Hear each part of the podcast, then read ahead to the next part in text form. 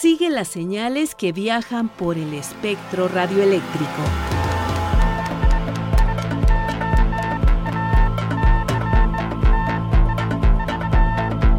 Sintonía libre. Sintonía libre. Un ancho mundo de frecuencias.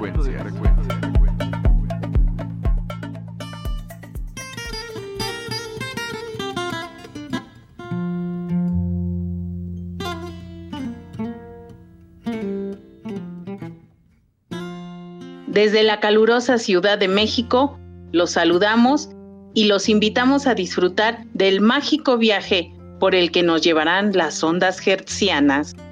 Así es, Alejandra Maldonado, y ya que estás hablando de invitaciones, me gustaría recordar a nuestros radioescuchas y a la comunidad diexista que está próximo a realizarse el vigésimo noveno encuentro de radioescuchas y diexistas que en esta ocasión se llevará a cabo en la ciudad de Pachuca Hidalgo, en el Parque Ecológico Cubitos, exactamente el 28 y 29 de julio.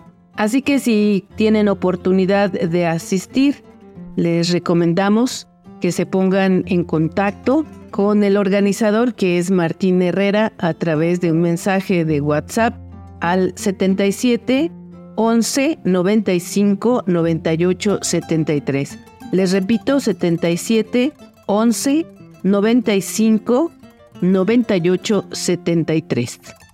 En esta emisión de Sintonía Libre escucharemos a la doctora Belina Arias Cabello, quien nos hablará de los problemas de visión que se generan a partir del uso excesivo de dispositivos móviles. Por su parte, Luis Alejandro Vallebueno nos hablará de Broadcasting Caracas.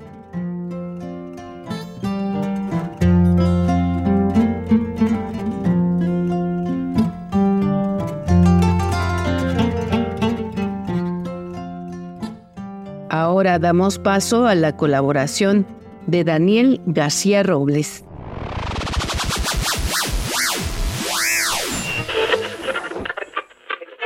Seguramente más de una vez que sintonizaste la radio, escuchaste esa canción que te gusta pero no sabes cómo se llama o quiénes son los intérpretes de la misma, y no alcanzaste a escuchar al locutor cuando la anunció. Bien, pues para todos esos amantes de la música y despistados como yo, existe una aplicación que nos facilita la tarea de averiguar los datos de la pieza musical que estamos escuchando, y se llama Shazam. Se trata de una aplicación sencilla de usar, solo necesitas abrirla y apretar el botón para que Shazam comience a escuchar la pieza que está sonando en ese momento. En cuestión de segundos, la aplicación te mostrará el nombre de la canción, el intérprete y hasta la letra si es que ésta se encuentra disponible. Además de identificar canciones, Shazam también nos permite guardarlas y crear listas de reproducción. Es genial para descubrir nueva música y estar siempre actualizado con las piezas más populares. Otra función que ofrece Shazam se llama Visual Shazam que nos permite identificar canciones a través de fragmentos de películas, anuncios o programas de televisión. Imagina que estás viendo una película y te gusta la canción que está sonando, pero no sabes el título. Simplemente abres la aplicación, apuntas tu teléfono a la pantalla y Shazam la identifica. Y para aquellos que desean profundizar en su exploración musical, Shazam también proporciona información adicional sobre los artistas, como sus biografías, discografías y enlaces de compra en línea para que puedas adquirir sus canciones o álbumes. Shazam está disponible para descargar de forma gratuita tanto para dispositivos iOS como para Android. Sin duda, es una aplicación imprescindible para todos los amantes de la música. Yo soy Daniel y te invito a que continúes con nosotros. Esto es Sintonía Libre, un ancho mundo de frecuencias. Sintonía Libre.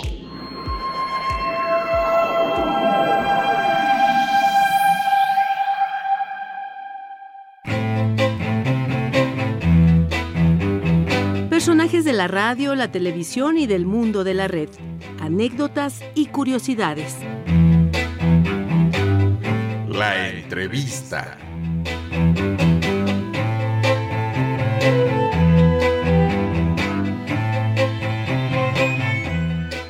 En los últimos años se ha incrementado de manera considerable el uso excesivo de dispositivos electrónicos, sobre todo de aparatos móviles que llevamos a cualquier lugar y en cualquier momento del día, lo que ha provocado daños a la salud muy focalizados, como es el caso del sistema ocular. Para abordar este tema tenemos como invitada a la doctora Belina Arias Cabello, oftalmopediatra del Hospital General de México. Bienvenida, doctora. Muchas gracias, buenos días. Nos da mucho gusto que nos acompañe en Sintonía Libre para abordar este tema que es de sumo interés. Y para iniciar esta charla nos gustaría que nos dijera cuál es la relación uso excesivo de dispositivos electrónicos como computadoras, laptops y desde luego los dispositivos móviles con la salud de nuestros ojos. Pues mira, como bien lo dijiste ahorita como introducción, la tecnología es el pan nuestro de cada día, es con lo que vamos a vivir y estamos viviendo constantemente. El punto aquí es el uso excesivo de estos dispositivos. De los que más utilizamos, como ya lo habías dicho, es el celular, el teléfono móvil, las tabletas, los iPads y las computadoras, y en una parte también los televisores. En sí, la situación con estos dispositivos electrónicos no se ha corroborado del todo si es por las luces que emiten.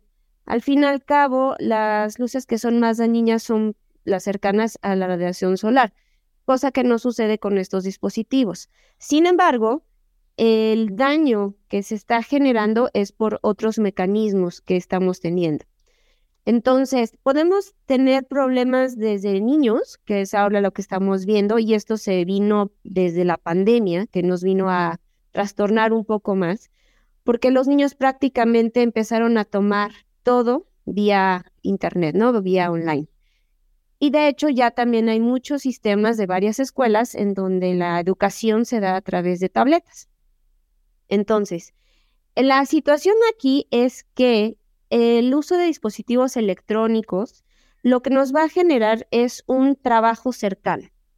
Este trabajo cercano nos va a predisponer, y sobre todo a pacientes que ya son miopes, a que esta miopía pueda incrementarse o que un paciente que no era miope inclusive se pueda miopizar. Además de la miopía, que eso es un, tema ahorita aparte, estamos teniendo muchos problemas en cuanto a la superficie ocular. Más que nada esos son los problemas. Problemas en la retina no tenemos si es el uso de dispositivos electrónicos. Los problemas en la retina es con la luz del sol, eso sí. Pero con los dispositivos electrónicos estamos teniendo mucho eh, ojo seco. ¿Por qué? Porque no parpadeamos lo suficiente, ya seas niño o adulto, todos dejamos de parpadear cuando estamos viendo el teléfono, cuando estamos jugando con la tableta, cuando estamos trabajando en la computadora. Incluso, ¿no? Aunque te pongas a leer un libro, el periódico, dejas de parpadear, pero es más con los dispositivos electrónicos. Entonces, al dejar de parpadear, tu superficie ocular pues empieza a secar. Y entonces empezamos a tener todo este síndrome, que les digo que es de ojo seco, en donde los pacientes empiezan a manifestar ojo rojo, lagrimeo, que es como un lagrimeo reflejo, sensación de cuerpo extraño o de basuritas o que sienten los ojos arenosos. Y de ahí viene el ardor y también el tallado de los ojos posteriormente, después de que estamos usando los dispositivos. ¿Qué otras cosas hemos visto? Bueno, cuando tú estás mucho tiempo con un dispositivo, por dentro tu ojo está como trabajando de más, si así lo podríamos decir. Entonces hay un músculo que mueve un lente de nuestro ojo que se llama cristalino y estamos haciendo un esfuerzo para quedarnos viendo de cerca.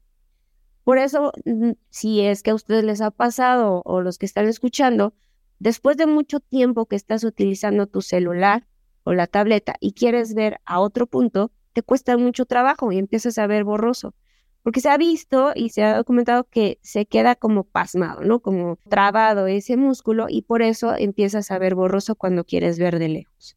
¿Qué otra cosa sucede? Además de esta situación que les digo de la falta de parpadeo, el ojo seco, también ya se ha relacionado con desviaciones oculares, con estrabismo. Y esto primero lo habíamos visto en pacientes más jóvenes, estoy hablando a partir como de los 25 años inclusive, en que estaban usando el teléfono arriba de cuatro horas. Por ejemplo, yo lo empecé a ver en pacientes que eran, por ejemplo, residentes de medicina o pacientes que están constantemente utilizando el teléfono como medio de trabajo más que la computadora. Entonces, ahora sí, como decían las mamás, ¿verdad que te hace daño? Sí, sí te hace daño, porque ahora sí ya se ha reportado que te puedes generar una desviación ocular, un estrabismo sobre todo hacia adentro. Y con los chiquitos, al parecer no se había visto, pero ya también, ya se ha documentado que también los chiquitos pueden generar un estrabismo por el uso excesivo de dispositivos electrónicos. Además de esto, es importante que todo esto del ojo también se puede relacionar con lo sistémico. También se han visto que hay problemas cognitivos, sobre todo en los niños, alteraciones del lenguaje, alteraciones del aprendizaje, y ahorita lo que también estamos viendo es alteraciones de la conducta como tal. ¿Por qué? Porque los niños, también los adultos, ya están teniendo problemas que ya se están volviendo adictos prácticamente al uso del teléfono. Tengo pacientes que utilizan el celular o la tablet arriba de 12 horas, o sea, en la mañana todo el día en la escuela y después otro ratote en la tarde. Y eso, pues sí, es bastante perjudicial. Doctora, nos habla de los dispositivos móviles que creo que son los que generan mayor problema. Me gustaría que puntualizara un poquito más en este tema. ¿Cuáles son esos dispositivos que, digamos, más daño nos hacen, incluyendo por pensar en la postura que tomamos para verlos, eh, el tiempo que mantenemos, lo llevamos a la cama, al baño, en el transporte público, mientras comemos, o sea, lo traemos a todos lados. Y no es lo mismo que tengamos, por ejemplo, una laptop que tiene una pantalla un poco más grande, que mantenemos una distancia considerable de, la pantalla, y lo mismo con una computadora de escritorio, que cada vez vemos menos eh, este uso, ¿no? O sea, si a lo mejor hacemos home office, tenemos la computadora o la laptop, pero si los niños también están estudiando, pues les damos o nos alcanza solo para darles un celular o darles una pantallita ahí pequeña, ni siquiera una tablet de buen tamaño. ¿Nos puede decir por qué el tamaño, digamos que sí importa en este uso de las tecnologías, de los aparatos electrónicos? El tamaño importa porque precisamente el campo que tienes o el tamaño de la letra ¿no? que pudieras ver, pues sí es más pequeño y eso influye en que te puedas acercar más al dispositivo. El acercarte más, ese es el problema. Entonces, por ejemplo, los que toman, que empezaron con esto online de que tomaban clases en la televisión, pues estás a una distancia pues bastante em, considerable y correcta. ¿no? ¿no? estás pegado a la televisión, al menos que tengas un problema de vista, ¿no? Pero con la televisión, pues era mucho menos factible que tuvieras, eh, pues, problemas de esto de que aumente la miopía o, o desviaciones oculares. El problema, como dices, es eh, que cuando no puedes utilizar estos dispositivos que son más grandes, pues lo único que te queda es el celular y la tableta. Y entonces, la situación también es de que, ok, sí puedes hacer más grande, por ejemplo, las letras, ¿no? Para los adultos. La tableta también puedes hacer más grandes las letras, pero para alguna situación siempre se terminan acercando muchísimo. Entonces, mientras más chiquito sea, pues como que es más consciente de esta situación y te acercas mucho más. Pues mientras más te acerques, es peor para tus ojos. Por eso siempre cuando van a la consulta, yo les, y eso fue un tip de una mamá, que la distancia ideal para utilizar el dispositivo electrónico sean dos cuernitos. Haces unos cuernitos con tu mano, uno atrás del otro, y esa es la distancia, que prácticamente son como treinta y tantos centímetros que debes de tener para estar viendo estos dispositivos. Doctora Belina, vemos, como usted lo ha dicho, con mucha normalidad el uso de estos dispositivos desde muy temprana edad. ¿Qué tipo de consecuencias traerá en unos 15 o 20 años? Yo me imagino que va a ser el uso de lentes con más aumento. Se prevé y ya se está estimando y que les digo que con la pandemia hubo como un empuje, ¿no? Un mayor incremento, es de la miopía. Entonces, se prevé que para el 2050 la mitad de la población mundial va a ser miope y va a requerir lentes. En cuanto a la graduación, sí, también puede ser alta, pero no significa que mientras más tiempo sea más alta va a ser la graduación, simplemente va a haber mucho más miopía y con eso lleva el riesgo de que haya miopías magnas, que son de dioptrías muy altas, y lleve a otros problemas oculares muy importantes. Pero de que sí se estima de que va a incrementar los efectos de refracción, pero sobre todo la miopía, para, les digo, en 2050, eso sí ya está bien reportado.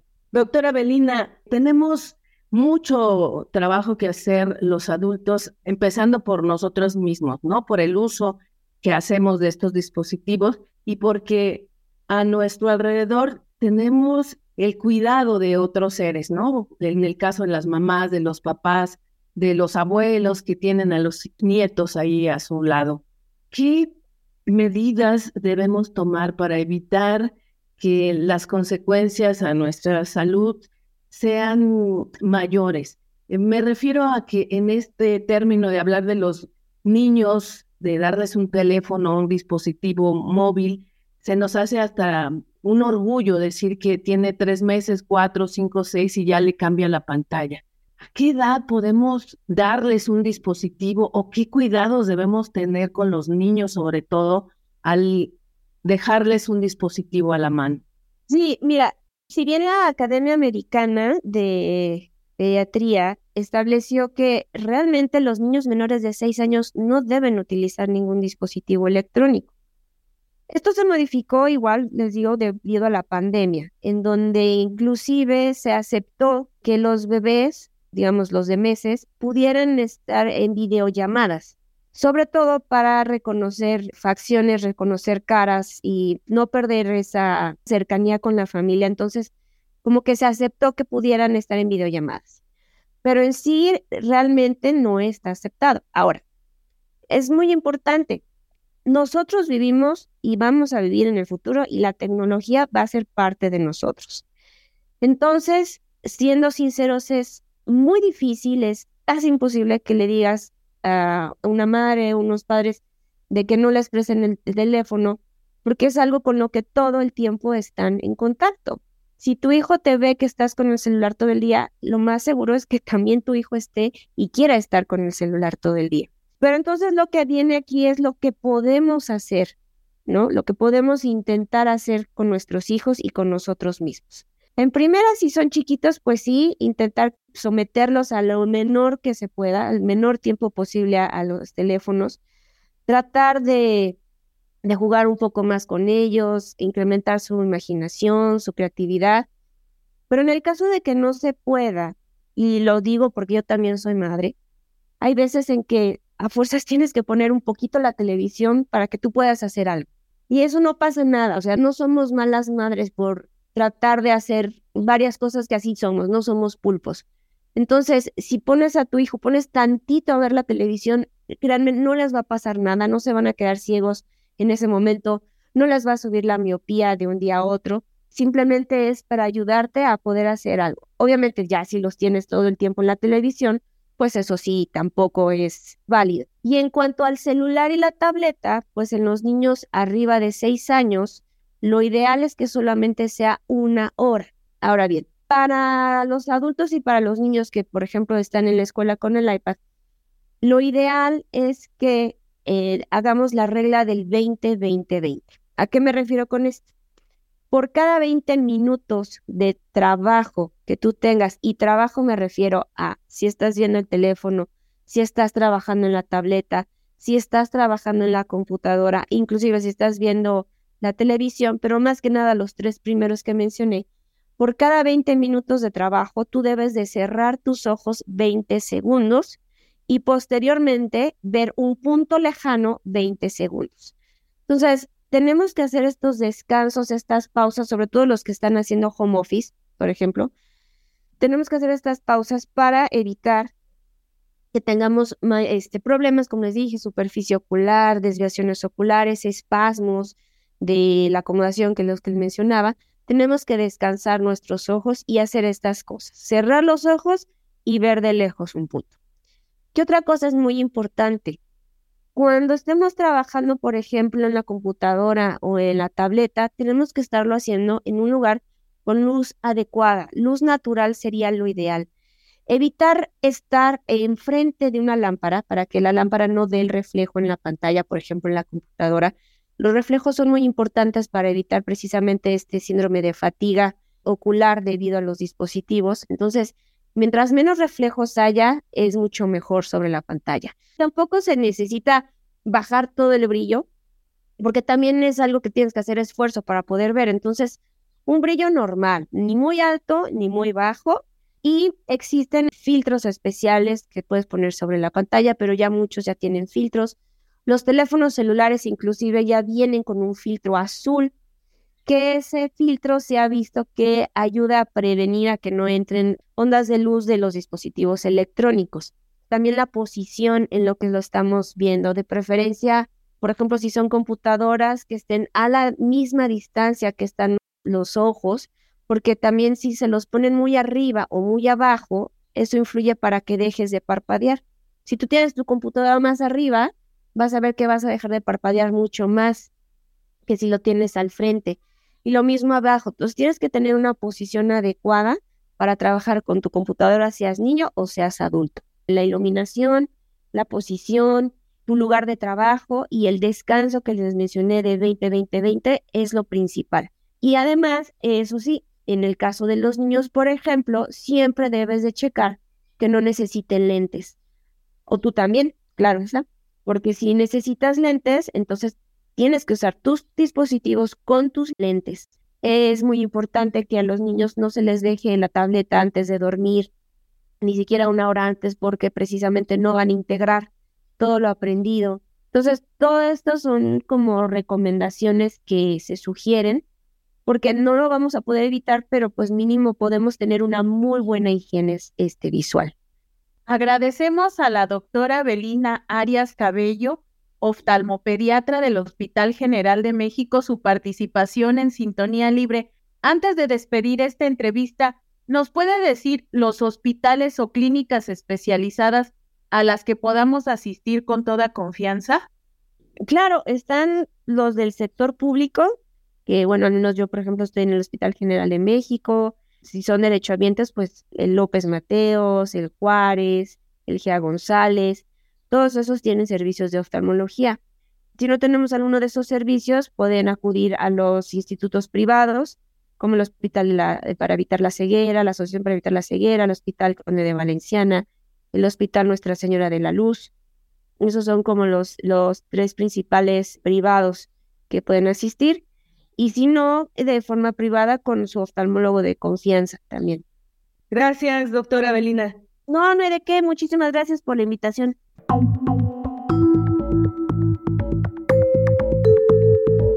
De aquí para allá. De ida y vuelta. Reportes de recepción. Cartas. Correos. Mensajes. El mundo entero. Correo libre.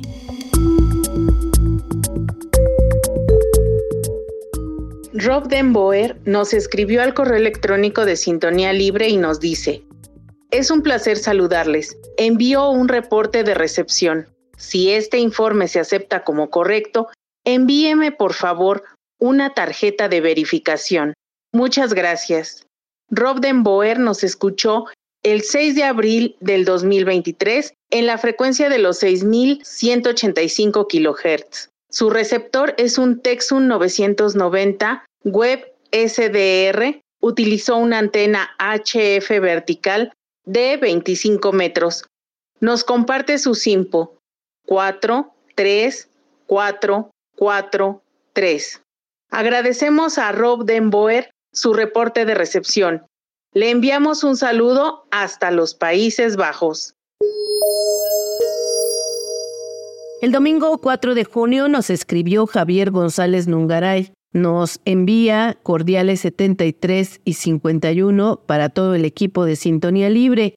73 y 51 lo utiliza la comunidad diexista para mandar saludos cordiales y abrazos. Javier González Nungaray nos menciona que escuchó el programa del pasado 30 de mayo. Al parecer le gustó, nos dice que estuvo muy bien. Los temas que presentaron, principalmente la entrevista al amigo diexista Ignacio Mauleón Cruz de Tuxtepec, Oaxaca, y la onda de Valle Bueno, que presentó a Radio Canadá Internacional, además de que ya están añadiendo los reportes de quienes les escribimos. Ante todo, un agradecimiento infinito por darme esta satisfacción con este programa. Se despide el amigo Javier González Nungaray desde Guadalajara, México. Un abrazo y gracias por tu reporte y por tomarte el tiempo para escribirnos aquí a la producción de Sintonía Libre. Para estar en sintonía con el diexismo, escríbenos. Si eres amante del correo tradicional, recibimos tu correspondencia en Ángel Urraza 622, Colonia del Valle, Alcaldía Benito Juárez, código postal 03100. ¿Prefieres el correo electrónico? Aquí la dirección. Sintonía libre, guion bajo, re, arroba cultura punto punto mx. ¿Y si te gusta la inmediatez? Envía un mensaje a nuestra página de Facebook. Búscanos como Sintonía Libre.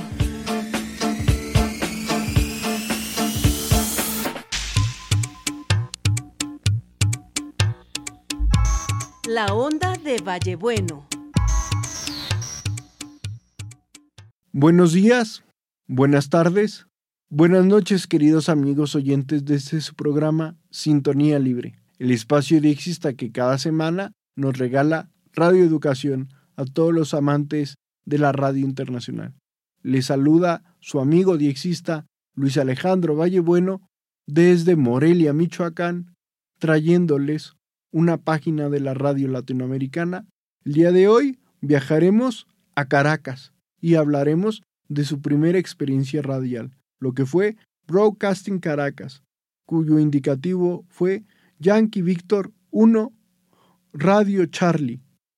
Su primera estación caraqueña nació el 11 de diciembre de 1930 con apenas 100 watts de potencia y fue escuchada en América Central en la frecuencia de 960 kilociclos esto quiere decir que era una frecuencia conjunta en onda media y onda corta, con una potencia ya para ese entonces de 5 kilowatts que le entregaba un transmisor de la marca RCA y una antena rómbica de 62 metros.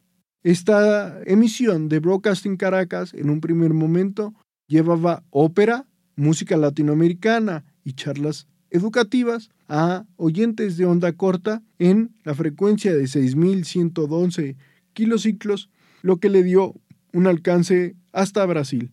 También emitió con el indicativo temporal YV2RC, orquesta que emitió los programas de Caracas con la locución de Adolfo Bralquel. Además, de Adolfo Bralkel estuvieron Edgar J. Arzola, dueño de la radio, condecorado con la medalla Bolívar y la medalla del Magisterio, además del ingeniero Alberto López, colaborador de Lide Forest, uno de los pioneros de la radio. Hasta aquí mi recuerdo de lo que fue la radio en Caracas en sus inicios y conmigo será hasta la próxima semana. Que la sintonía sea libre y las experiencias de escucha compartidas. Te esperamos en nuestra próxima emisión. Así llegamos al final de este programa. Participamos Luis Alejandro Vallebueno, Daniel García, Alejandra Maldonado y Marlene Reyes.